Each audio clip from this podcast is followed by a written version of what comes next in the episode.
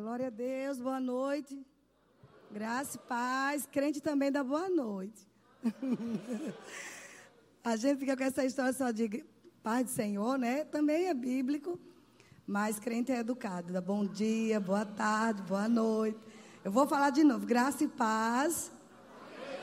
Boa noite a todos. Amém. Amém. Então nós estamos, depois de um tempinho fora, né? Estamos aqui de volta. Depois, de novo, vou dar uma pausa, depois volto. Enfim, mas estamos com a palavra e vários pastores maravilhosos. A igreja não para, amém? Vocês estão prontos para ouvir? Eu soube que nesse café da manhã tem 75, né? Novas, novas almas nessa igreja. Em plena pandemia, mais 75 pessoas, né? Sendo membro é só Deus. Graças a Deus por isso. Amém? Então nós vamos orar. Vocês estão prontos? Eu fico perguntando: o que, é que a gente vai fazer na igreja? Não pode ser um ato religioso. A gente vem para a igreja para dar ao Senhor e receber dele. Principalmente num domingo à noite, a gente vem para receber para a semana inteira, né? Ficarmos abastecidos. Não que durante a semana a gente não vá buscar, temos que buscar a Deus diariamente. Mas uma palavra que sai aqui do, do altar, amados, vindo direto de Deus, ela tem poder para sustentar a gente uma semana. Se a gente confiar que é Deus. Amém? Sabe por que muitas coisas às vezes não acontecem tantos milagres? Porque a gente não valoriza. Eu me coloco no meio também. Às vezes nós não valorizamos aquilo que estamos recebendo. Que às vezes você vai em outros lugares, você prega a mesma palavra. E a pessoa recebe a cura na hora, o milagre na hora, a revelação na hora, porque ela acreditou, recebeu, sabe, como vindo da parte de Deus. Isso muitos pregadores falam isso, que no continente africano é muito fácil pregar, porque as pessoas têm muita fome pelo sobrenatural. Então, uma palavra que sai da boca de um homem ou uma mulher que está pregando, eles recebem como de Deus e a coisa acontece. Amém? Então eu quero nessa noite orar para que você receba o galardão do profeta. Amém? Se você recebe o galardão do justo, você vai ter só o do justo, que é uma coisa boa. Somos todos justos em Cristo. Mas quando você decide receber o galardão do profeta, aquilo que é falado, que foi como profeta que você vai ter. Amém? Foi Jesus quem falou isso. Então nós vamos orar. Pai, eu te dou graças pelo teu espírito se movendo nessa noite. Que não seja mais, Pai, uma visita na igreja, mas que haja um mover do teu espírito, Senhor. Haja, Senhor, uma convicção de que o Senhor está aqui. Até aqueles que estão ouvindo online, que eles tenham essa percepção que a presença de Deus está aí onde Ele está. Está se movendo nesse ambiente, uma atmosfera de Deus nesse lugar. Eu te dou graças, meu Senhor, em nome de Jesus. Amém. Querido, sabe quando eu vou pregar, eu, eu fico com uma convicção de que Jesus, Ele está em uma dessas cadeiras aí. Olhando para mim, dizendo: vai, não fale isso, fale aquilo eu tenho essa consciência. Que Ele está em algum lugar aí. E Ele estando, amado, se a gente tem uma consciência que Ele está em um ambiente, nós não vamos sair daqui do mesmo jeito. Vamos ser tocados em todas as áreas da nossa vida. Amém? Eu quero que você abra em Atos 4. Eu vou falar sobre é, exercitando a autoridade na igreja. Ou é a autoridade da igreja, alguma coisa assim. Diga aí, Eduardo, lembra aí para mim a autoridade na igreja. Amém? Nós vamos reaprender algumas coisas que ouvimos no rema e vamos exercitar. Tem muito crente, sabe, com medo, muito crente achando que não é nada. Não, amados, você vai sair daqui afogueado. Nós vamos sair daqui como a igreja de Atos, cheia do poder, sem medo de nada. Amém? O diabo vai saber quem somos nós. Você tem que entender que você é milhões de vezes maior que o diabo. Maior que aquilo que destrói, que mata, que rouba. Nós somos por dentro milhões de vezes maior. Amém? Ele, ele é que tem que ter medo de nós. Olha o que diz em Atos 4. Você sabe que no início da igreja, estava lá eles pregando a palavra.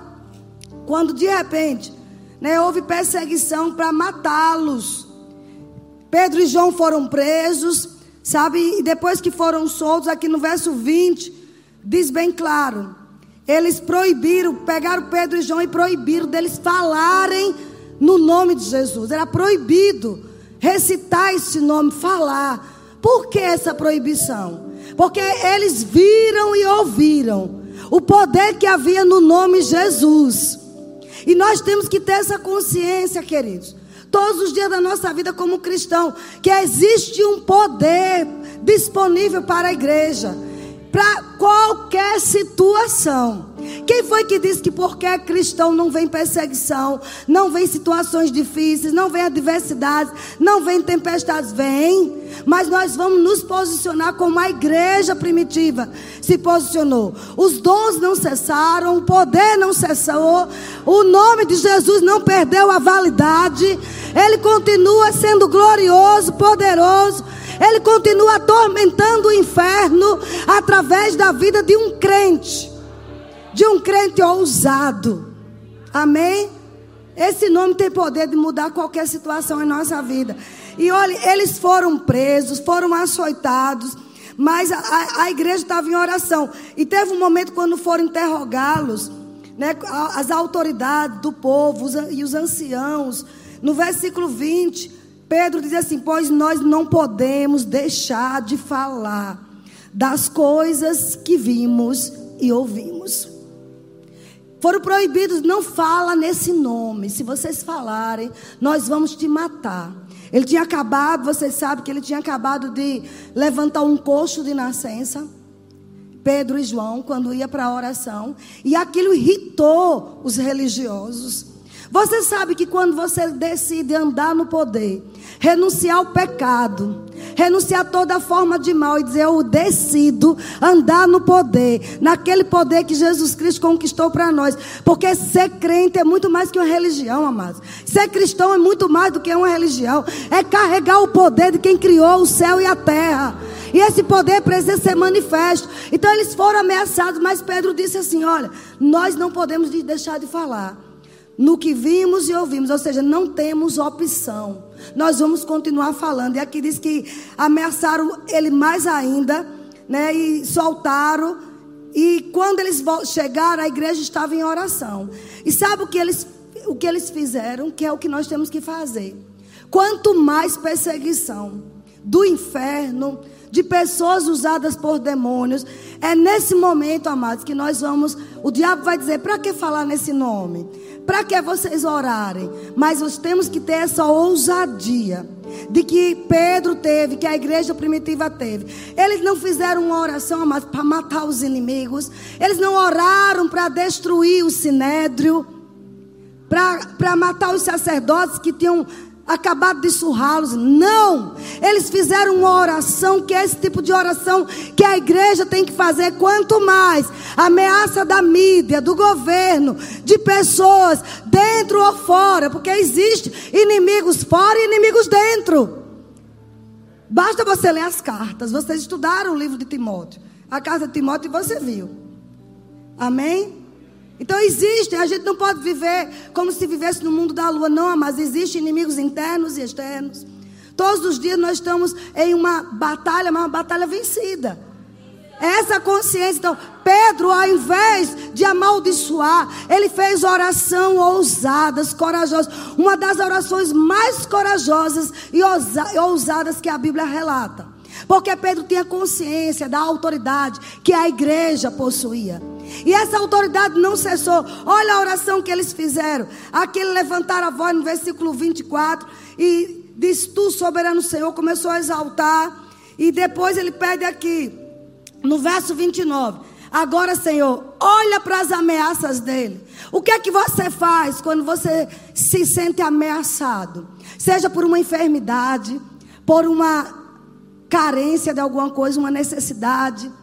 Seja o demônio ali dizendo todo dia: cadê? Você não foi curado ainda, cadê? Os sintomas continuam. Ou pessoas mesmo te perseguindo no seu trabalho, ou em qualquer lugar. Como é que você deve agir? Uma, uma igreja que conhece a autoridade, ela age como esses homens agiram. Eles disseram: Senhor, olhe para as ameaças dele. E sabe que eles nos disseram? Bota ele no, no, no, no eixo. Bota no castigo. Coloque nos estreitos. Senhor, manda um câncer para eles. Mate eles. Não. A oração foi: concede a nós, os teus servos que anuncie com toda ousadia a tua palavra. É como se ele dissesse: quanto mais pressão, mas aí é que o azeite vai sair, mas aí é que o óleo vai sair.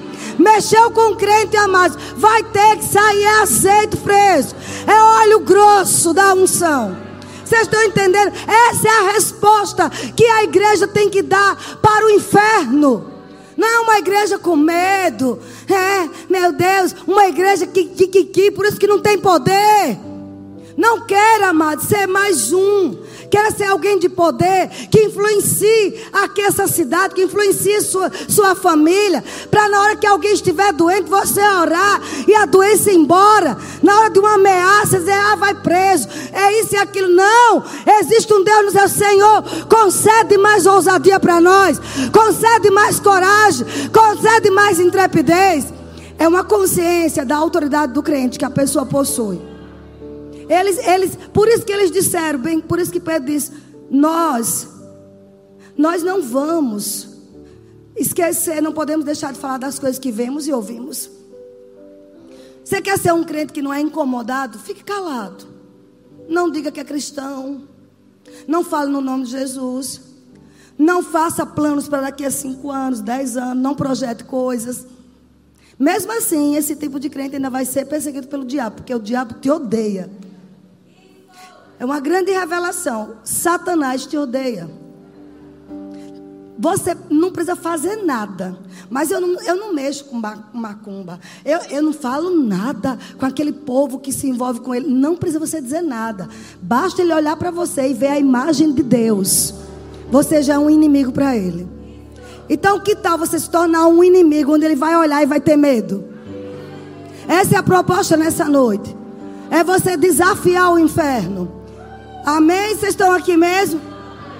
Quando você for proibido de falar no nome dele, falar das verdades do Senhor, faça esse tipo de oração com mais ousadia. Você não vai ser ofensivo, você não vai ser desagradável, mas você vai ser intrépido, corajoso, decretar o que você crê da palavra de Deus, saber que cada promessa do Senhor vai se cumprir na sua vida. Não importa o que você está passando, vai se cumprir. Por causa dessa autoridade, estão comigo, amados?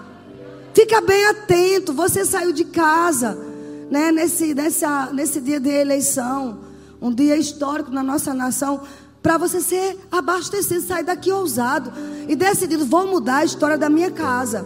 Amém? Então, eles foram ameaçados por causa dos milagres. Mas eles não pararam, eles queriam mais milagres. Por que, que a gente não vê tanto sobrenatural de Deus hoje? O livro de Gálatas, capítulo 3, verso 5 diz que porque não injetamos fé, porque foi concedido poder àqueles primeiros cristãos, porque eles envolviam a fé. Nós precisamos passar a envolver fé naquilo que estamos ouvindo, naquilo que estamos falando. O que você fala, você tem crido, porque se você crer, Deus vai honrar. Amém?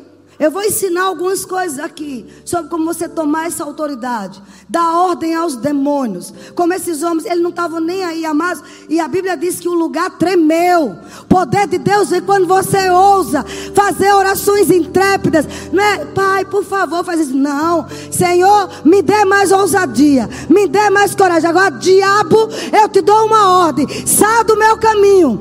Você e todos os seus demônios.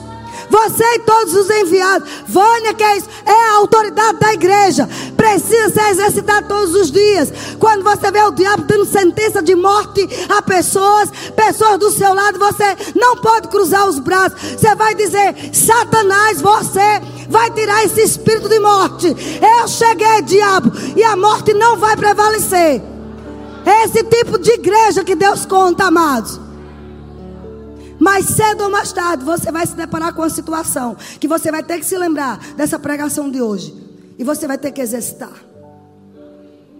Estão comigo? Vocês estão muito sérios.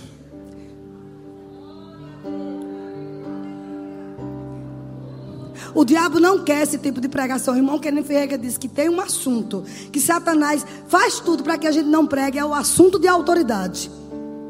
Porque a autoridade envolve todas as nossas vidas. A área emocional, a área física, a área financeira, a área familiar, a área ministerial.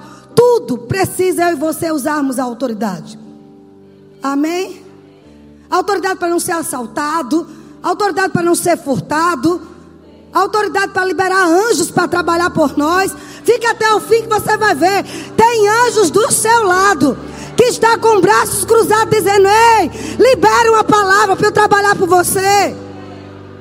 Às vezes a gente lê a Bíblia e parece que é, um, que é um livro de Harry Potter. Não, não, ali é tudo mentira. Mas a Bíblia é a verdade.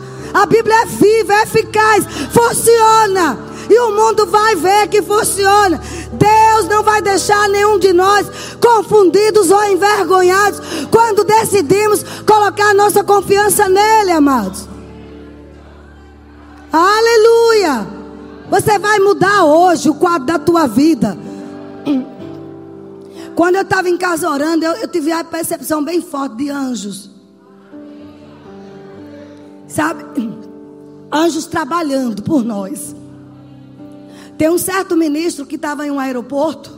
Ele disse que chegou cedo. E aí, como o voo era um pouco mais tarde, ele chegou, estava tudo silêncio. Tomou um cafezinho. Ficou lá. Quando começou a dar 8, 9 horas, começou tanta gente. E o entra e sai naquelas portas do aeroporto. E um entrava, entrou, saía aquela multidão. E ele, o que é isso? O Senhor disse para ele: do jeito que está aqui, esse entra e sai, assim está no céu. Os anjos estão entrando e saindo, trazendo petições dos céus e levando resposta. Você entendeu? Você em cima entendeu? Existe um trabalhar de anjos sobrenatural. Eu oro para que os teus olhos espirituais sejam abertos e você veja anjos de Deus trabalhando por você, indo onde você não pode ir. Ele tem até órgãos para colocar naquele lugar que o diabo roubou seu órgão. Você sabia disso? Existem órgãos para ser colocado no seu corpo. Que os anjos vão trazer, se você crê. Gente, a Bíblia é a verdade. A palavra de Deus é Jesus em atuação. Por isso que eu disse que ele está aí, em alguma dessas cadeiras. Ele está aí, em alguma dessas cadeiras aí, nos observando, só esperando, só esperando a, a hora de se mover. Se a gente tiver essa consciência, amada, a gente tem cuidado com o que a gente fala. Se Jesus entrasse na sua casa hoje fisicamente, será que você fazia algum tipo de comentário? Um irmão de manhã disse: Vânia, quando eu lembro que cada palavra que eu falo, até mesmo num quarto sozinha. Vai ter o dia que vai ser exposta no eirado. Será que Jesus mentiu quando disse isso? Tudo é exposto. Aí eu digo, se ele tivesse aí, será que você ficava com esse medo? Mas eu posso te garantir, ele está aqui. Ele é o Senhor da igreja, ele está aqui. Ele está aqui, amado. Eu não preciso vê-lo, eu só preciso crer. Amém? Então a igreja primitiva, ela orava com fé. Eles acreditavam no que Deus tinha dito. Sabe? Eles acreditaram no que Jesus tinha falado. Olha, aquele que crê em mim farão as mesmas obras que eu faço. E farão muito mais. Eles ouviram e viram Jesus falando isso. Eles acreditaram. A igreja precisa voltar a acreditar, amados, nas coisas que Jesus falou. As palavras dele são eternas, não perderam a validade, não. São tão atualizadas como se fosse, sabe, hoje, agora. Nós precisamos dar crédito. Eles acreditavam no que Jesus falava. Por isso que eles não tinham medo de perseguição. Eles sabiam quando Jesus disse: Olha, quem crê em mim farão as mesmas obras que eu faço. E essa palavra Grandes obras, significa do grego mega. Já viu esse termo mega? Mega promoção. Né? Toda mulher lembra. Uma mega, esse termo mega é grande. Mas não é uma coisa grande comum. É algo grandioso. Eu vou dizer de novo: é algo grandioso. É algo excessivo. Ele diz que aquele que crê nele, aquele ou aquela que crê nele, fará obras excessivas, megas obras para ele, por meio dele para ele. Essa é a proposta, mas de ser cristão. Você não mudou de religião, você não mudou de igreja. Você carrega a vida de Deus dentro.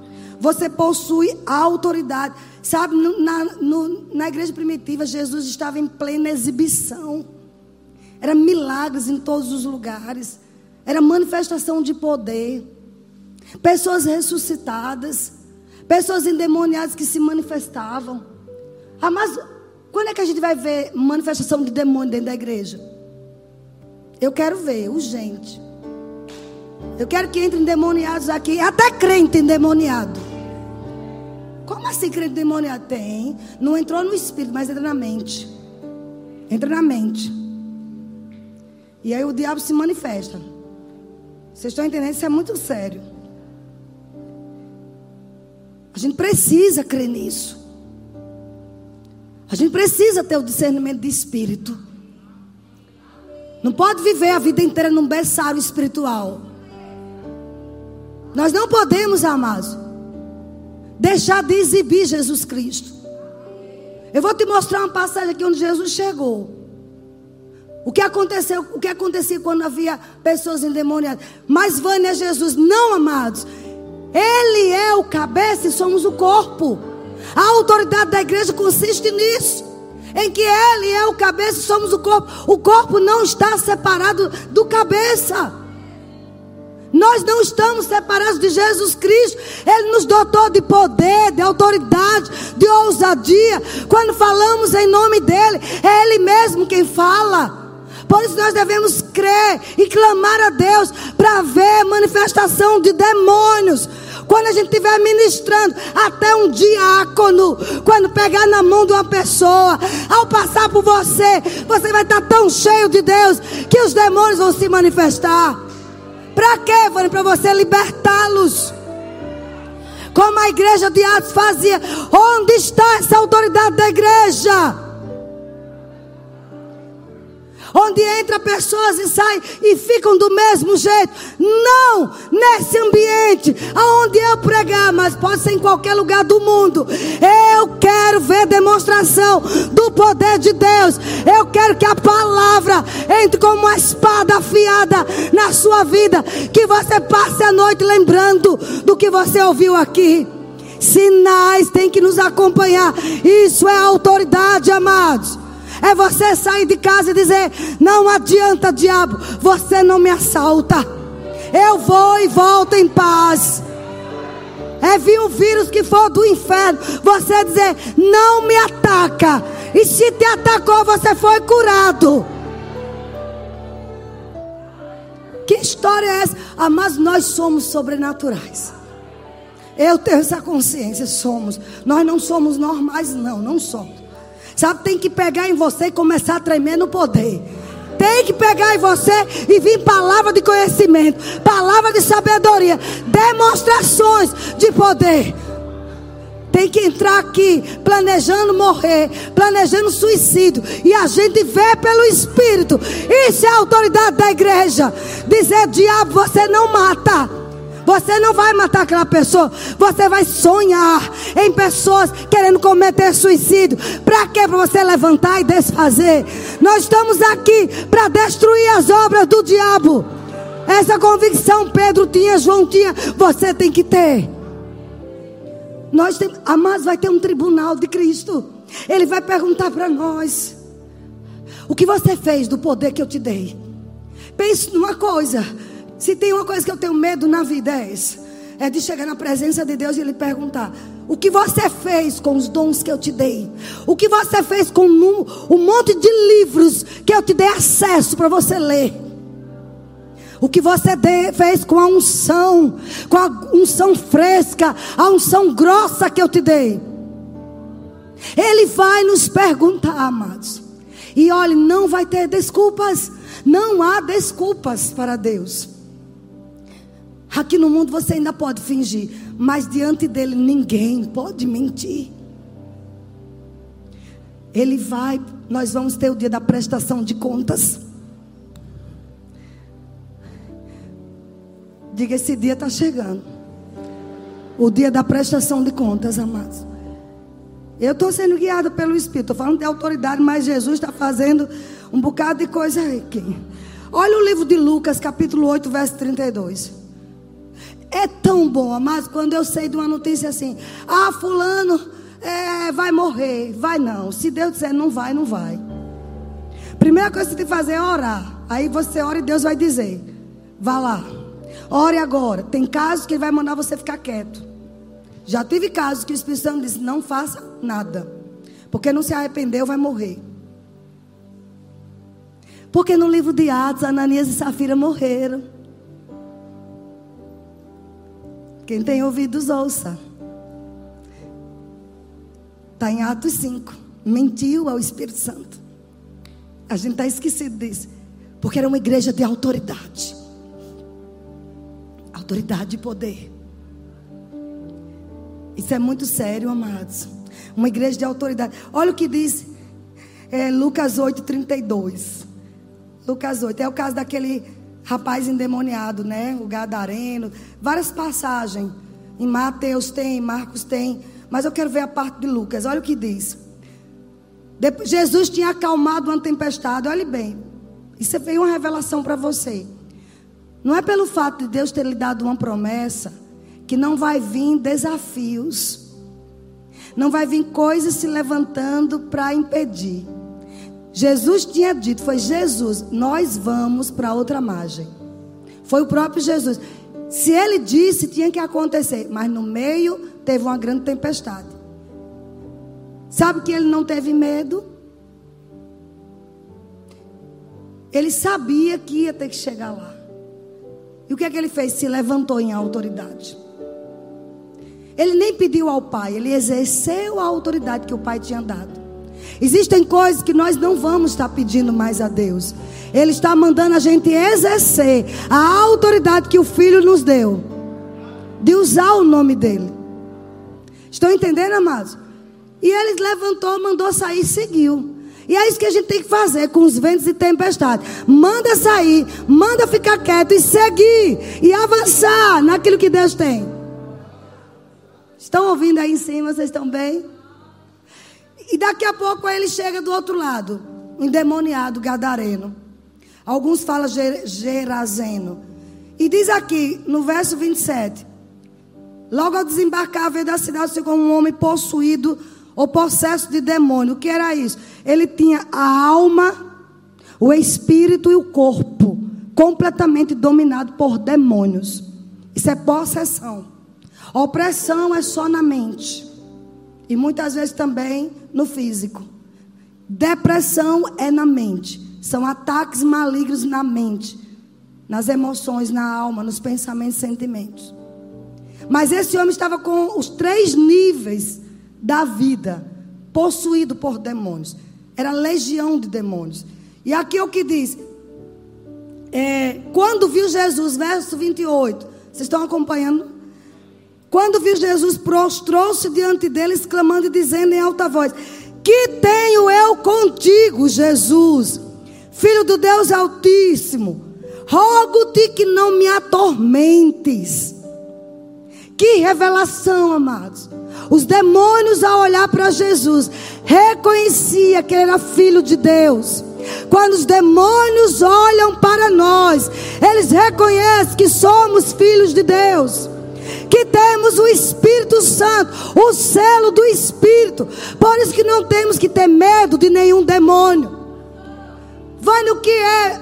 Quais são as ações que eu sei que é demônio? Roubo, morte, destruição. Tudo isso é de Satanás. Tristeza, doença, miséria.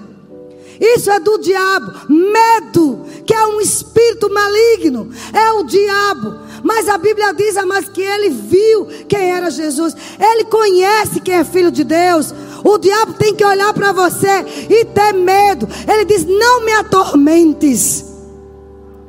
Você sabia que os espíritos malignos, todos que você Lembrai do nome: principados, potestades, dominadores deste mundo tenebroso. Aquela lista que Paulo faz em Efésios, capítulo 6, de todos os tipos de demônios, das cadeias de, de espíritos malignos. Todos eles que são enviados das trevas para atormentar a humanidade. Quando ele olha para um crente cheio de poder, um crente que não anda no pecado, um crente que andava na presença de Deus, porque amados aqueles discípulos lá de Atos 4, todos viam e diziam, eles andavam com Jesus. Os demônios sabem qual é o crente que tem comunhão com Jesus, qual é o crente que tem comunhão com o Espírito Santo. E a esse crente, e essa é a proposta dessa noite: é você ter comunhão tão plena com Jesus Cristo, a ponto do demônio olhar de longe e dizer: Não venha para perto, não, você está me atormentando. Eu pensei que você ia se alegrar mais, porque se fosse na Angola, o povo saía correndo, pulando.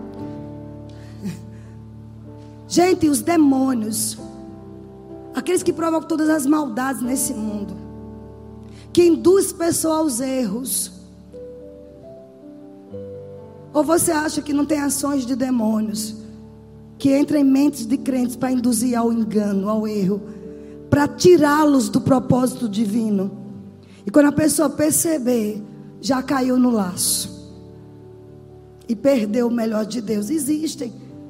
Mas nós, como igreja, tem que usar a autoridade. Dizer fora. Olha aqui, ele disse, amada, aqui está uma revelação. Os, os, os demônios se revelaram que via em Jesus a figura do atormentador, de um atormentador deles. Quando ele olha para a igreja, o corpo de Cristo, ele vê a igreja como atormentador deles. Eu vou dizer de novo: você não tem noção como você atormenta Satanás. Por que, que ele investe tanto em querer destruir você? Você já parou para pensar um pouquinho? Porque ele tem medo de você. Mas nós precisamos ser mais prudentes que o diabo, mais esperto que o diabo, sabe? Dar ordens de comando a ele, dizer onde é que ele deve estar que é debaixo dos nossos pés. Vocês estão entendendo, amados? Aqui diz bem claro: porque Jesus ordenara ao espírito imundo que saísse do homem, e embora procurasse conservá-lo preso com cadeias, ele despedaçava tudo. No verso 30 diz: Perguntou Jesus: Qual é o teu nome? Respondeu aquele demônio: Legião, porque somos muito. No verso 31, rogavam-lhe que não os mandasse sair para o abismo. Os demônios rogavam a Jesus. O irmão Kenneth Reagan, no livro O Nome de Jesus, no livro A Igreja Triunfante, ele mostra quando foi aberto o mundo espiritual e ele viu os demônios chorando quando ele citava o nome de Jesus, implorando: não me mande sair, porque eu sei que se você mandar, eu só tenho uma opção: obedecer. É isso que você tem que fazer. Qual é a circunstância que se levantou na tua vida? O que é que se levantou para roubar a tua paz, para te destruir? Ei, se levante. Se levante e dê uma ordem. Saia. Acabou. Acabou, diabo pisa na cobra, pisa na cabeça da serpente, queima as cobrinhas todinhas, que são os demônios. Quem tem que fazer isso não é Jesus mais. Ele já nos deu o poder. Ele está aqui, olhando e sondando cada coração que me ouve nessa noite. Tem coisas que estão acontecendo porque estamos permitindo. Tem que se levantar como Jesus. Ei, qual é o teu nome? Legião. Saia. Não ficou o dia inteiro lutando, não.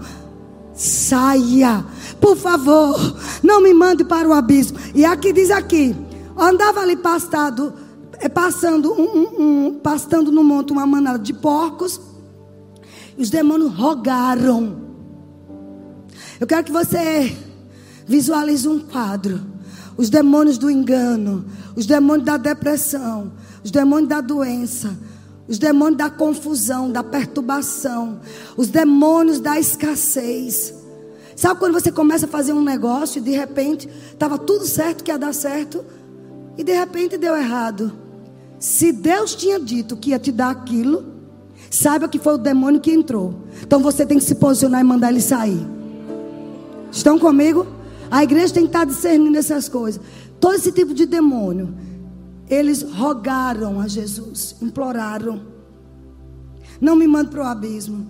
E aqui diz no verso 32: rogaram que lhes permitisse entrar naqueles porcos. Sabe o que me leva a crer? O demônio só age se Jesus permitir. Mas hoje Jesus é representado pelo nome dele. Eu vou repetir para você entender. Os demônios só atuam porque Jesus permite. Estão comigo? Mas hoje Jesus é representado pelo nome dele na boca de um crente que conhece o que é autoridade. Na hora que eu digo, não permito mais, demônio, saia, ele vai ter que sair. Às vezes ele tem uma resistência, mas é onde diz lá no livro de Tiago: resista você ao diabo, e ele só tem um caminho: fugir de você. É espírito de confusão, de perturbação, é espírito de morte, é espírito de enfermidade. Pode até resistir, mas eu e você temos o maior para resisti-los. E só tem um caminho: ele tem que fugir. Alguém está entendendo? Talvez você diga, Vânia, eu já conheço isso tudo, então pratique. Ou então você está ouvindo para ensinar outros. Não tem um dia na nossa vida que a gente não precise exercer autoridade. Ou você acha que o propósito do diabo não é deixar você paraplégico numa cama, não, você não se levantar amanhã? Ele planeja isso todo dia. Por que não acontece? Porque tem anjos ao seu redor. Esses anjos que querem trabalhar para você, trazendo tudo que o diabo roubou. Tudo. Existem anjos liberados só para trazer de volta o que Satanás te roubou. Sabia disso? Existem esses tipos de anjos. Ele só está esperando um comando seu. E aqui diz: E Jesus o permitiu. Gente, eu amo essa palavra. Jesus permitiu. Tem uma versão que diz: Jesus consentiu. Ou seja, o diabo só faz, ele tem um limite, ele só vai até onde a gente consente. Eu vou dizer de novo: até onde a gente consente. Isso é a autoridade da igreja. Eu quero que você pare para pensar em missionários que estão, digamos, no continente africano, em meio a vudus, em meio a bruxos, em meio a feiticeiros que liberam palavras que às vezes no mesmo minuto mata alguém por uma palavra maldita, porque eles fazem consagrações a demônios então, quando ele lança uma palavra sobre alguém, às vezes não dá 24 horas, a pessoa morre. E um missionário cristão num lugar desse, ele tem que aprender sobre isso e usar, porque senão ele morre, nem chega lá. Você acha que o diabo não queria derrubar aviões com homens de Deus e mulheres de Deus? Porque não derruba? Por causa da autoridade por causa do nome de Jesus, porque tem anjos enormes segurando as asas daquele avião que você entra. Vocês estão entendendo isso, amados? O mundo espiritual é real. Eu oro para que Deus abra os olhos espirituais da igreja, para que a gente veja o mundo espiritual se movendo. Pessoas boas, induzidas por Satanás. Por isso que Paulo diz: Ei, a sua luta não é contra homens, não é contra sangue nem carne, é contra demônios, é contra principados. E o diabo quer que a igreja fique com raiva, fica com ódio. Só que se você tiver ódio ou raiva, a fé não atua, porque só atua pelo amor. Por isso que Jesus diz: ei, ei, ei, ei. Ele está aqui, está dizendo: ame quem te persegue, abençoe quem te amaldiçoou. É fácil? Não, mas temos a ajuda do Espírito Santo. Porque você tem que fazer isso para andar em autoridade para sair de manhã da sua casa e decretar como vai ser seu dia. Você tem que de manhã levantar. Hoje é dia de boas notícias. Oh, eu vou dizer de novo. Vocês receberam uma palavra profética domingo passado. Vocês estão velando por ela. Vocês estão confessando. Ou você acha que o diabo não ouviu para querer roubar? Mas ele não rouba. Se você decretar, ei Satanás, aquela palavra é minha, eu agarro, vai acontecer. Oh meu Deus. Pode até parecer que está demorando. Não, só está melhorando. Deixa eu dizer, alguém precisa ouvir. Em lugar da vergonha, Deus te dá dupla honra. Oh, aleluia. Eu não sei em que você foi envergonhado ou humilhado. Se levante agora e use a autoridade. E decrete, determine. Autoridade é poder delegado. Jesus disse: Eis aí, eu vos dou autoridade para pisar em serpentes e escorpiões e sobre todo o poder do maligno. E nada, nada, nada absolutamente vai te causar dano. Você vai sair sem nenhum dano. Eu vou dizer de novo: não vai haver dano. Para aqueles que creem. Quando ele diz pise em serpentes escorpiões, são demônios, potestades. Quem roubou tua infância não foi teu pai, nem tua mãe, nem alguém que te estuprou, foi o diabo. Então tua luta agora é contra ele. Só tem uma forma de você atormentá-lo, exercitando a autoridade do nome de Jesus, para, reinando em vida aqui nesta terra. Aleluia!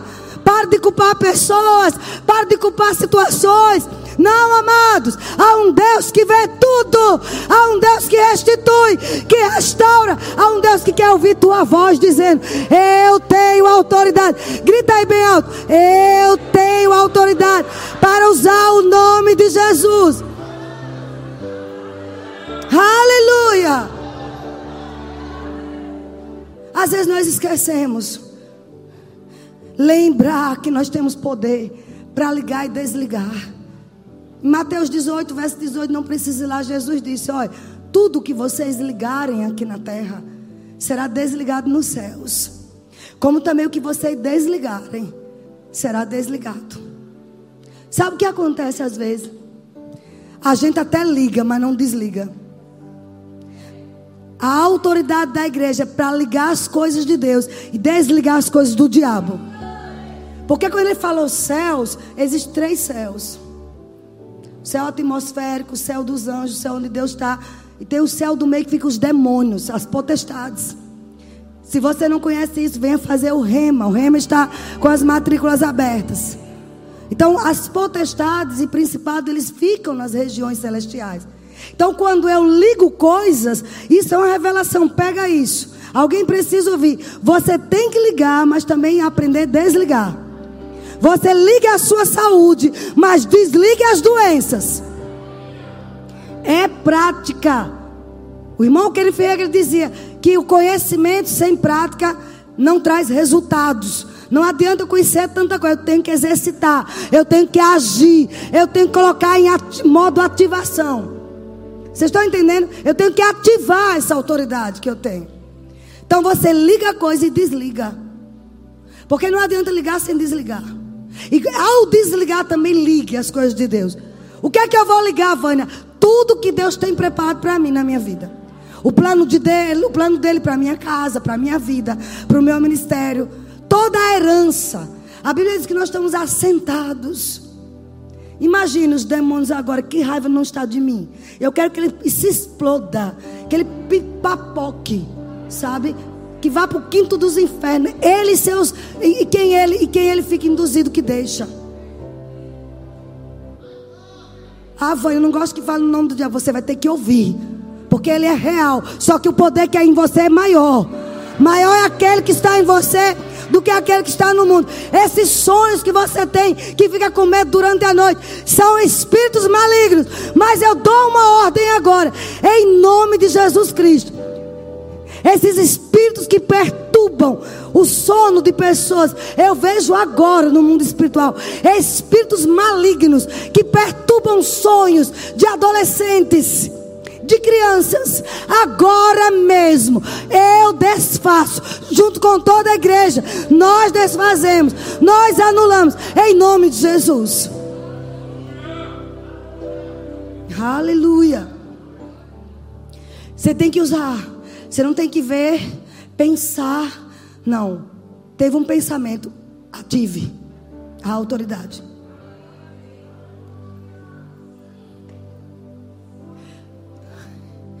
Às vezes você está numa estrada viajando. Você tem um pensamento. Vem uma, um sentimento. Rapaz, eu acho que esse vai ter algum acidente. Pode ser Deus te avisando.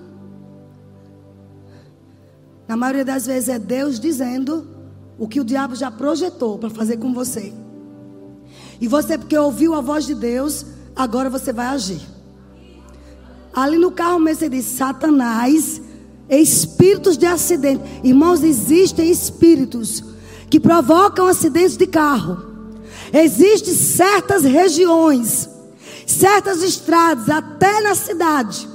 Às vezes há cruzamentos que toda semana é uma batida, toda semana tem uma morte. A hora da igreja ir lá, o crente naquele lugar dizer: Epa, acabou. São espíritos malignos ali prostrados.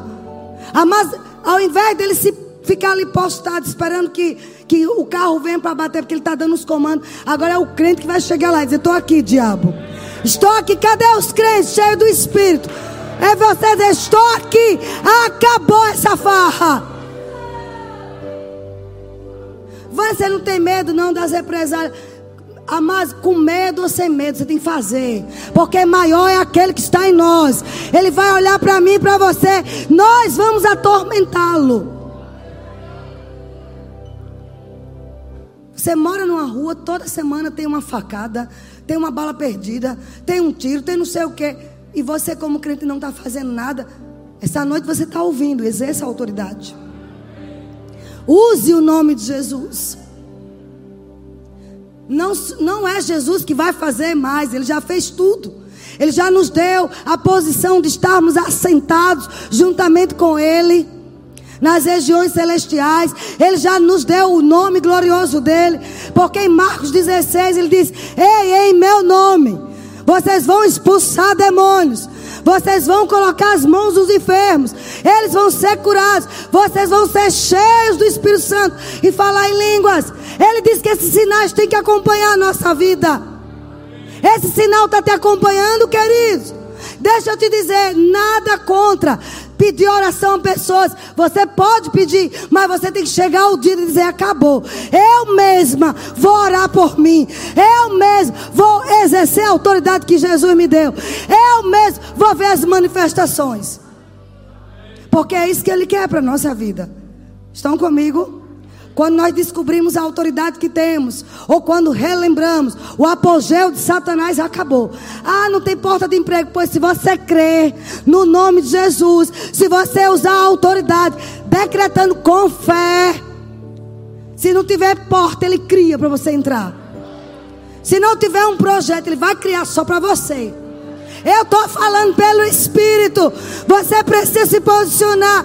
Que história é essa? Tanto tempo desempregado. Vai ter uma porta só para você entrar. Você que crê na autoridade. Ah, eu estou formado, mas as portas se fecharam. Olha o que você está falando. Deixa eu dizer a você, Jeremias. Eu estou empolgada, viu? Se deixar, eu vou até amanhã. Para descontar os dias que eu tive fora. Estou brincando, estou brincando. Mas debaixo de unção você fica três, quatro horas. Você só não fica debaixo de palavra chata. Nhen, nhen, nhen, nhen, Mas se estiver debaixo de unção, você fica a noite toda e nem sente. Estou falando e é assim que tem que ser as, a pregação. Onde, quando acabou, você já acabou. Porque você foi cheio. Você tem que sair daqui cheio. Quando chegar lá fora, o diabo querer te espremer, só vai sair poder, só vai sair óleo, só vai sair palavra. Porque não se engane, a gente sai daqui, ele vai querer nos testar. Vai querer dizer, não é nada daquilo, pois ele vai ter que engolir. Irmãos, vou dizer, não tenha raiva de pessoas. Se você tiver raiva, é do cão que você tem que ter. Olha o que diz Jeremias 1, verso 9 a 11. Glória a Deus. Glória a Deus. Não saia daqui do mesmo jeito, não. Eu percebo que Deus vai curar pessoas nessa noite. Uma pessoa com problema nos rins. Eu não sei se aqui ou, na, ou lá online, mas o Senhor está dissolvendo essa pedra nesse rins. Eu vejo bem claro, em nome de Jesus. Esse nome é carregado de poder. Tem alguém aqui que está com isso? Se for, fica de pé agora. Se não é em casa, mas Deus está dissolvendo cálculos renais. Tem alguém aqui nesse recinto? Cálculos renais. O Senhor está dissolvendo. Jeremias 1, verso 9 e 11. Diz assim: depois que Jeremias, Senhor, eu não passo de uma criança. Não tem desculpas para Deus. Se Deus te ungiu, te chamou, Ele não errou de endereço. E Ele vai te pegar onde você estiver, não adianta. Você pode querer dar a desculpa que for, enquanto você não se rende ao que Ele está pedindo para você fazer, você não vai ser feliz. Jeremias foi assim: Senhor, eu não passo de uma criança. O Senhor disse o quê? Ei, eu te conheci. Antes de você se formar no ventre da tua mãe, eu te escolhi. É como se ele dissesse: não, não venha com suas desculpas esfarrapadas. Porque quem formou você fui eu. Mas, Senhor, eu estou muito velho. Kenneth Rega fundou o Rema aos 60 anos. Viveu até 86. Você não tem desculpa. Estou muito novo. Tem muita gente poderosa com 19, 20 anos. Atormentando o inferno todo dia. Você não tem desculpa. Essa inquietação que você sente, você vai para um lado, vai para outro, e vai para aqui, vai para lá, e não sabe o que é. Eu vou te dizer o que é. É a falta de obediência sua ao que Deus tem te chamado para você fazer. Quando Deus chama, capacita, habilita. A Bíblia diz que nós fomos habilitados pelo Senhor. Ah, mas não se faz ministério na força do braço. Ministério é feito pela unção do Espírito. E que Deus ungiu, acabou. Foi Ele que está acabado. E dura coisa é meter o dedo na unção de ungido. Eu vou dizer de novo: dura coisa é meter a mão ou o dedo no manto de ungido. Quem tem ouvidos, ouça. Porque quem unge é Deus, não são homens. Aleluia. Você é ungido. Ai de quem mete com você. Eu acho que você não entendeu. Alguém aí em cima entendeu? Você é ungido pelo Espírito Santo. Você é ungida com o óleo do Espírito.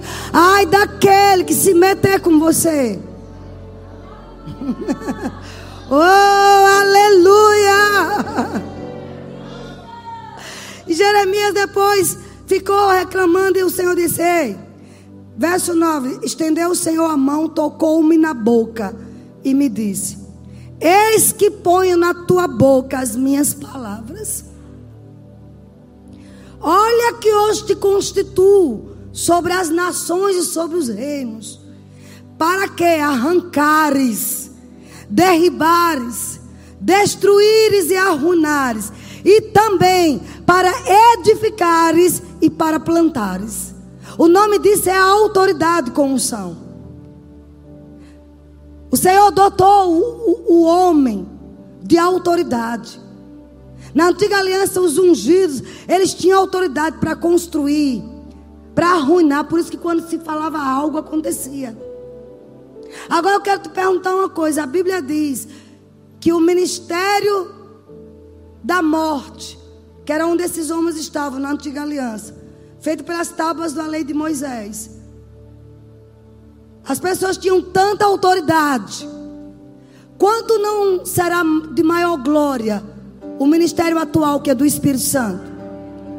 Eu tenho que ter essa consciência que eu fui ungida, você foi ungido, você possui a autoridade de Cristo para arrancar coisas, para destruir coisas. Não é destruir pessoas, destruir as obras do diabo, arrancar pela raiz o mal. como também para edificar, para construir, arruinar coisas. Coisas que, coisas que não foi plantada por Deus, projetos que não foi Deus que idealizou, que foram homens com mentes malignas. Nós temos autoridade para destruir os planos de Satanás. Cada crente que me ouve, você é um destruidor dos planos do diabo.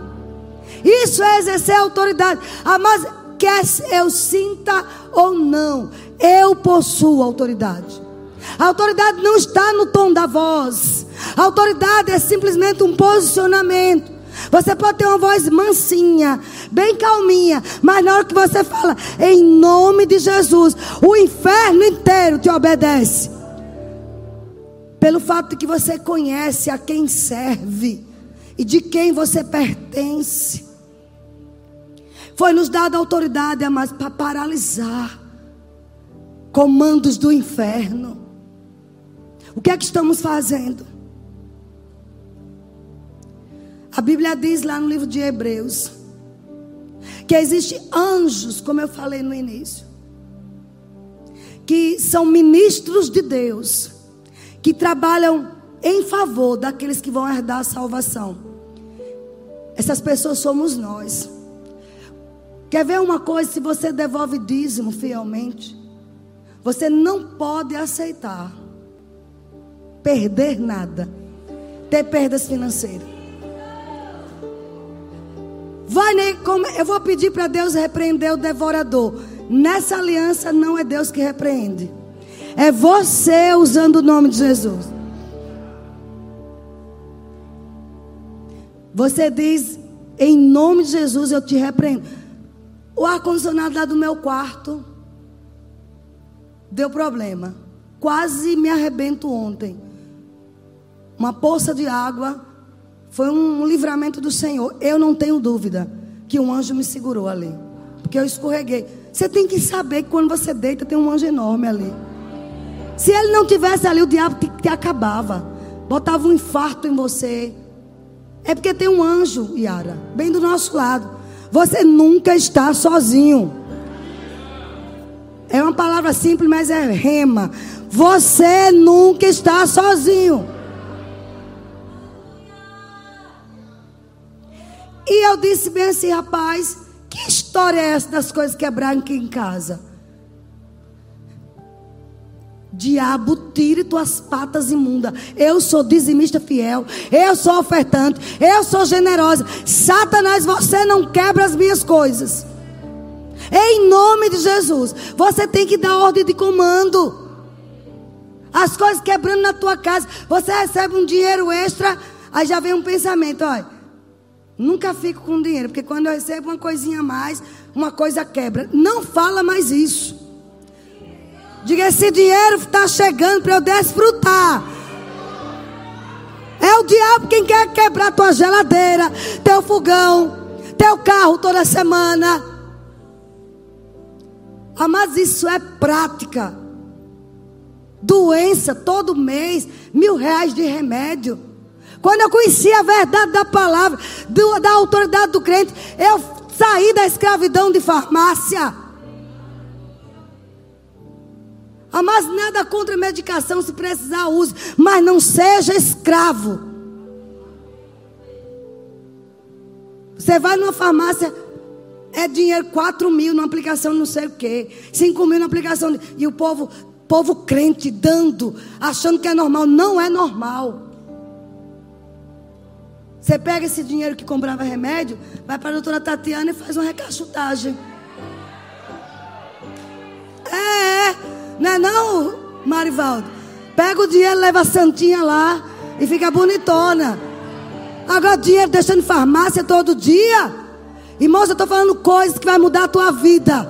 Você vai chegar em casa e dar ordem à sua geladeira, dar ordem ao teu fogão, dar ordem ao teu carro que não vai quebrar todo dia, não. Que história é essa? Porque ali está um espírito chamado devorador. E contra esse espírito, amados, tem a autoridade do crente. Eu estou percebendo pelo espírito, tem pessoas que estavam sendo afetadas, sendo roubadas. com medicamentos, com coisas quebrando em casa. Acabou hoje. Você vai se levantar e usar o nome de Jesus. Que história é essa que quem não serve a Deus tem mais clientes do que você? Você não tem que aceitar isso.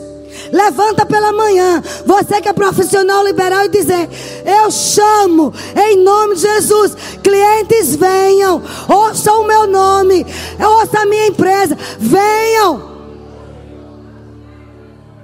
Construir, edificar, é autoridade. Na hora que você fala isso, anjos começam a rodar e trazer o povo. Eles não sabem porque estão indo na sua empresa. Vai ter conexões divinas, encontros divinos, só para te abençoar. Se você crer, você vai ver. Oh, aleluia. Porque maior, mas é aquele que está em nós. Sabe o poder que a gente carrega? Ele muda atmosferas. Você vai entrar em lugares que está tão caótico, mas porque você chegou, às vezes sem dizer uma palavra, mas porque você carrega autoridade, sabe? Porque você exercita essa autoridade. Aquele lugar vai ter a atmosfera mudada. O povo chama de energia, você sabe que é unção. Você sabe que é o poder de Deus, amém? Oh, aleluia! Temos que resistir ao diabo, ele fugirá de vós. Quero que o grupo do louvor suba, nós estamos concluindo. Vocês estão aprendendo alguma coisa?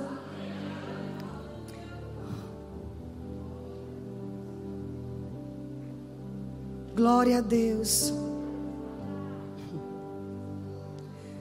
É tempo da gente avançar. Irmãos, claro que a gente ora para ter um bom prefeito. Eu não sei quem ganhou, quem vai ganhar. Mas a nossa confiança não está neles. A nossa confiança está no poder, na autoridade que carregamos. A atmosfera da cidade não vai mudar por causa de um prefeito, mas pela vida da igreja. Uma igreja que exercita autoridade. Uma igreja que libera paz. Vocês estão entendendo, amados? Esse é o estilo de vida que Deus tem para nós. Deixa eu dizer mais uma vez: você não tem opção. Ou você agarra esse estilo de vida, de andar em poder, de andar em autoridade. Porque autoridade também significa determinar coisas, tomar posse de coisas. Mas eu não posso tomar posse de coisas se eu primeiro não desapossar alguns inimigos. Eu tenho que expulsar alguns inimigos. Então, seja o que for que estiver atravessando no meu caminho para querer roubar o plano de Deus, eu vou ter que dizer bem alto. Você vai ter que se inclinar. Você vai ter que se ajoelhar. Você vai ter, sabe que, fugir diante dos planos do meu Deus. Você tem que dar uma ordem de comando a qualquer iniciativa do inferno, ao menor sinal de que o diabo está querendo interferir naquilo que Deus prometeu para a sua vida. E não é Deus que vai fazer, mas Ele já fez tudo. Quando eu falo, quando eu ajo, Ele pega junto. Eu tenho que dar uma ordem. Quando eu tive depressão, eu sabia que Deus queria me queria curada, mas eu tinha que fazer alguma coisa. Eu tenho que dizer todo dia: depressão, você é um nome. E neste nome você vai ter que se inclinar. Isso é autoridade. Talvez não aconteça imediato, mas é aí é onde entra a sua resistência. Você já viu aquela história de um rato que entrou na turbina de um avião. Alguém precisa ouvir isso. Diz que o piloto decolou e de repente ele percebeu, eu até anotei aqui, que tinha um ratinho na turbina do avião. E ele não podia mais descer, ele não podia recuar. Então estava na iminência de ter um acidente. Você já viu que pássaros às vezes provocam acidentes, né? E um rato ia provocar mesmo. Aí o piloto pensou assim: eu sei o que eu vou fazer. Eu vou elevar, eu vou o mais alto que eu puder. Porque quanto mais eu entro em uma altitude, o rato não sobrevive. Escuta bem. Ele pegou aquele avião e decolou com mais força. Quanto mais ele subia, mais a altitude era elevada. Havia oxigênio dentro para ele, mas para o rato o oxigênio cessou. E por causa disso o rato despencou de lá, morreu. Vocês estão entendendo? Quanto mais pressão, você sobe mais alto. Você sobe mais alto, porque os ratos que tiverem, eles não vão conseguir respirar. Oh! O diabo diz: Vou acabar com você, vou acabar com a tua carreira, vou acabar com a tua vida. Ao invés de você descer, ao invés de você recuar, fica de pé, você levanta as mãos. Vamos ver, diabo, quem aguenta. Vamos mais alto, mais alto com Deus. Vamos, adore o Senhor. Adore ao Senhor. Vai mais alto, mais alto, mais alto. Porque esse rato, quanto mais você adora, quanto mais você ora, quanto mais você exercita a autoridade, esse rato que entrou na sua vida para querer te destruir, quanto mais você voa mais alto, ele perde o oxigênio. Alguém está entendendo isso? Vai chegar um momento que ele vai ter que despencar. Não, acho que você não entendeu. Está chegando o momento que essas adversidades, por causa da sua intrepidez, por causa da sua coragem, de não abrir mão do que você crê, por causa da sua perseverança, está chegando o momento que vai despencar, não vai ficar de pé. Como Jesus disse, não vai ter nenhum dano. Eu vou dizer de novo: você não vai sofrer nenhum dano. Ei, a glória da segunda casa é maior que a primeira. Alguém precisa ouvir a glória da segunda casa. Peraí, peraí, peraí, peraí. Você teve sucesso no passado, mas no meio do caminho entrou um ratinho para querer fazer você despencar. Mas você, como um bom piloto, que já aprendeu a dar voos altos, você vai fazer essa aeronave subir mais. Vai, como é isso, vai? Você vai adorá-lo, adorar o Senhor, adorar o nome que está acima de todo nome. Vamos adorá-lo, vamos adorá-lo. O nome, isso, o nome Jesus. Eu vejo agora. Adore, adore. E os ratos despencando. Os ratos despencando. O que são os ratos? As doenças, o medo. Sobre todo Isso. Te adoro, Jesus. Te adoro, Jesus. Te adoro, Jesus.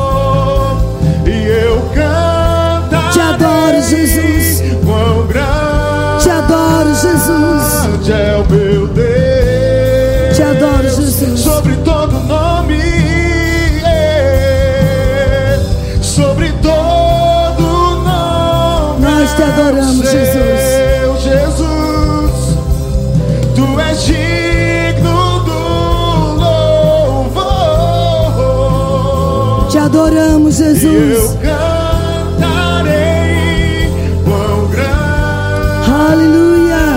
é o meu Deus. Sabe, Jesus, ele não mudou. Eu comecei esse culto dizendo que ele estava aí. E ele continua aí, amados.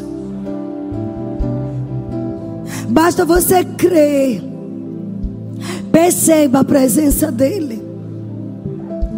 E amados, na presença do Senhor, sabe, voando alto com Ele. Não existe medo, não existe enfermidade que resista, não existe demônio que possa estar na presença dEle. Não tem decepção que faça você recuar. Você decide, como Pedro e João, dizer: Senhor, me dá mais ousadia, me dá mais coragem, me dá mais intrepidez, para que eu possa anunciar os teus feitos. Deus está esperando, amados, uma resposta do seu povo. Ele dá as respostas dele, mas ele também quer uma resposta nossa. Em meio às adversidades, o diabo quer que você vá para debaixo da cama. O diabo quer que você fique enrolado no lençol o dia inteiro, deprimido. Não! Você vai levantar e dizer: cale a boca, diabo. O perfeito amor que é Jesus já lançou fora todo medo. E eu sou curado. Eu tomo posse. A autoridade é isso. É tomar posse de um poder que já nos foi dado. É desapossar todo e qualquer inimigo.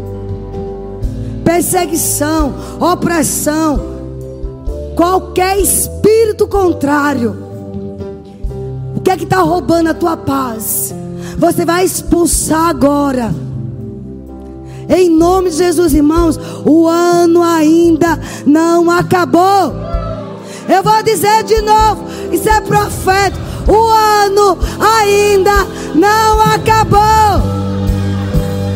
Não, não acabou ainda. O meu Deus fez o mundo em seis dias. No sétimo descansou. Tudo que você vê aí de mar de florestas, de animais, o próprio ser humano, em seis dias. O que é que ele não pode fazer ainda, amados? Em mais de 40 dias.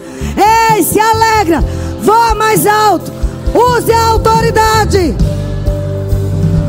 use esse poder, decrete, faça decretos. Peraí, eu tenho uma inclinação de Deus. Se você crer, faça. Quem não crê, eu vou respeitar. Faça decretos. Saia por essa igreja fazendo decretos sobre a sua vida agora. Não, alguém entendeu? Decrete coisas. Aí em cima também. Isso é profético. É um ato profético. Decrete boas notícias. Eleve as suas expectativas. Eleve. Eleve isso. Decrete cura. Decrete poder na sua vida. Decrete unção fresca. Decrete milagres. Decrete dinheiro. Dinheiro chegando. Use a autoridade. Tem dinheiro chegando. Fale assim com o seu bolso. Dinheiro venha. Dinheiro venha. Isso é autoridade.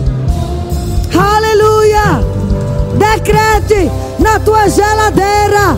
No teu carro Decrete portas de empregos. Isso é autoridade. Os melhores dias estão por vir. Eu creio. Fala isso. Os melhores dias. Os melhores dias estão para vir para sua vida estou falando pelo Espírito. Use a autoridade. Você vai sair daqui cheio, cheio de poder. Restituição. Restituição do que você perdeu. Está sendo restituído. Sabe, queridos, quando o Senhor decidia mudar a sorte de uma nação, de um povo, trazer de volta tudo que o povo tinha perdido. Ele nunca trazia na mesma medida. Eu vou dizer, nunca a restituição era na mesma medida. Se prepare. Use a autoridade para vir o dobro. O dobro. O dobro. Você que está em casa, o dobro. O dobro, vamos o dobro. O dobro. O dobro. O dobro. Isso é autoridade. O dobro. O dobro. Receba. O dobro. Eu recebo o dobro. O dobro. Autoridade é isso. Quem é esse circunciso? Quem é esse demônio? Eu sou a atormentadora dele. Você tem que dizer isso. Porque Jesus, sabe, amados? Não é que o demônio nos respeita. Eles respeitam quem está sobre nós. Ele respeita a Vânia cheia do Espírito. Ele respeita o poder que repousa sobre nós. Quando ele vê, ele estremece. Mas ele não quer que você saiba. Então você tem que se levantar e ir para casa decretando. Vai parar aquela história de quando o telefone toca, você está com medo. De quando chega um WhatsApp, você está com medo. Não, você vai decretar. Toda vez que eu receber uma ligação agora, toda vez que eu receber uma mensagem, é só com boas notícias. Não, não, você não entendeu. Em nome de Jesus, boas notícias, boas notícias, boas notícias. Isso. Receba a restituição desses meses todos. Toma posse. É direito seu. Receba mesmo. Não olhe nem para a direita nem para a esquerda. Eu não quero saber. Ah, mas fulano de tal. A empresa tal está falida. A outra também. E daí? Cairão mil ao meu lado. Dez mil à minha direita. Eu não serei atingido. Fala isso. Isso é autoridade, queridos. Louvado seja o nome de Jesus. Aleluia. Uau! Uau, uau, uau! Ei!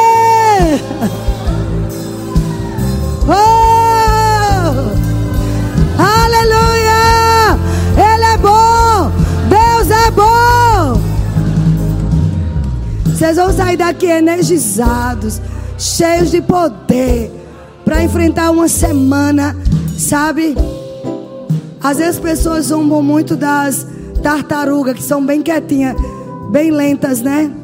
Mas deixa eu dizer uma coisa. Tartaruga, ela parece ser lenta, mas ela faz uma coisa que a gente tem que fazer. Para ela avançar, ela estica o pescoço. Não, alguém não entendeu. Ela estica o pescoço. Tem gente que precisa esticar o pescoço hoje. Falar além dos sentimentos, falar além das emoções. Estica o pescoço, vamos. Se alguém está te chamando de tartaruga, vai ver você de cara, pescoço esticado e avançando. Oh, aleluia! É uma tartaruga cheia do poder de Deus. Ninguém segura. Meu Deus. Você não conhece aquele povo que é bem tranquilo?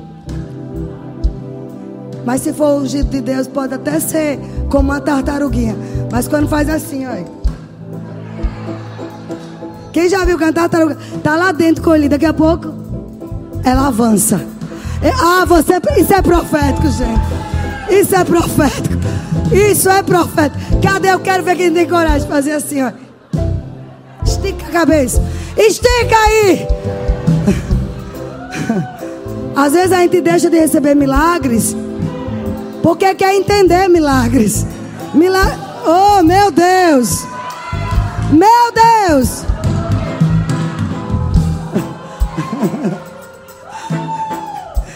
Deus pode parar um culto, amados. Irmãos, só para concluir. Eu fui pregar em São Paulo e a digníssima Nana foi comigo. Eu jejuei, orei, me descabelei estudando. Ah, não ela via, nem dormia direito. Até duas da manhã lá na cama, estudando e orando. No outro dia preguei, foi uma benção. Mas sabe que- com quem Deus falou? Com Nana. Nana sentada, o pastor pega o microfone e diz: Deus me mostrou que Lodebar saiu da sua vida. Assim, eu, Lodebar é a terra do silêncio. O silêncio saiu da sua vida. Tem horas que realmente nossa resposta é o silêncio. A gente aprende isso com Deus. Jesus só falou um minuto e passou o dia todo na cruz, de boca fechada. Mas tem momentos que você tem que dizer: acabou. O luto, o Lodebar, a terra do silêncio. E começou a dizer para ela: Deus está dizendo que vai trazer tudo de volta. Restituído. Aí o povo começou a correr. Irmãos, eu fiquei assim olhando. Peraí. Mas eu me alegrei, porque eu me alegro. Mas eu fiquei sem entender. Eu que preguei. Não acontece isso. Uma ofertinha, o povo correndo. Quase 4 mil reais. Não foi assim? Ela recebeu. No outro dia, Fernando Leal também foi pregar, não foi? Só falava pra Nana. Eu digo, rapaz. Mas sabe o que é isso? Tem um dia. Tem um dia, mas fica pronto para isso. Que a represa arrebenta. É, tem um dia, tem um dia, Riabachebra, tem um dia, tem um dia,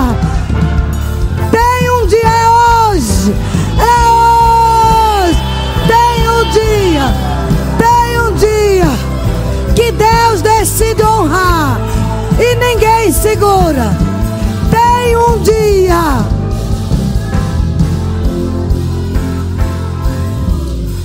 Nana não é melhor que você em nada. É porque teve o dia. Tem um dia que Deus decide honrar. E você tem que estar pronto. Agora sabe qual é o estilo de vida dela? É dando ordens de comando. Quem já ouviu? Fala com dinheiro, fala com conta bancária, fala com os anjos para cuidar dos filhos, fala com a geladeira, fala com o fogão. Aí, amados, quando você. Olha, o culto já acabou, viu? Quando decide usar autoridade e não esmorece, chega o dia. Chega o dia que acabou Lodebar, acabou a tristeza, acabou a solidão. Ela vive dizendo que Boaz está chegando. Vocês não duvidem não, viu? Depois do que eu vi lá, meu filho, eu não digo mais nada. Porque quando se fala com fé e ousadia, amém? Vocês foram abençoados. Tem alguém que ainda não entregou sua vida a Jesus? Você veio nos visitar. Mas você precisa entregar sua vida a Jesus. Esse Jesus maravilhoso que nos dá poder, autoridade. Mas deixa eu dizer uma coisa. Não venha para Jesus só por causa das bênçãos. Venha porque você ama. Porque você reconhece que precisa de um Salvador. Porque nós não podemos pregar um evangelho só. Ah, venha para Jesus, porque você vai ser abençoado. Não. Isso é verdade também. Mas venha porque você reconhece que precisa do Salvador. Tem alguém que quer entregar a vida a Jesus aqui?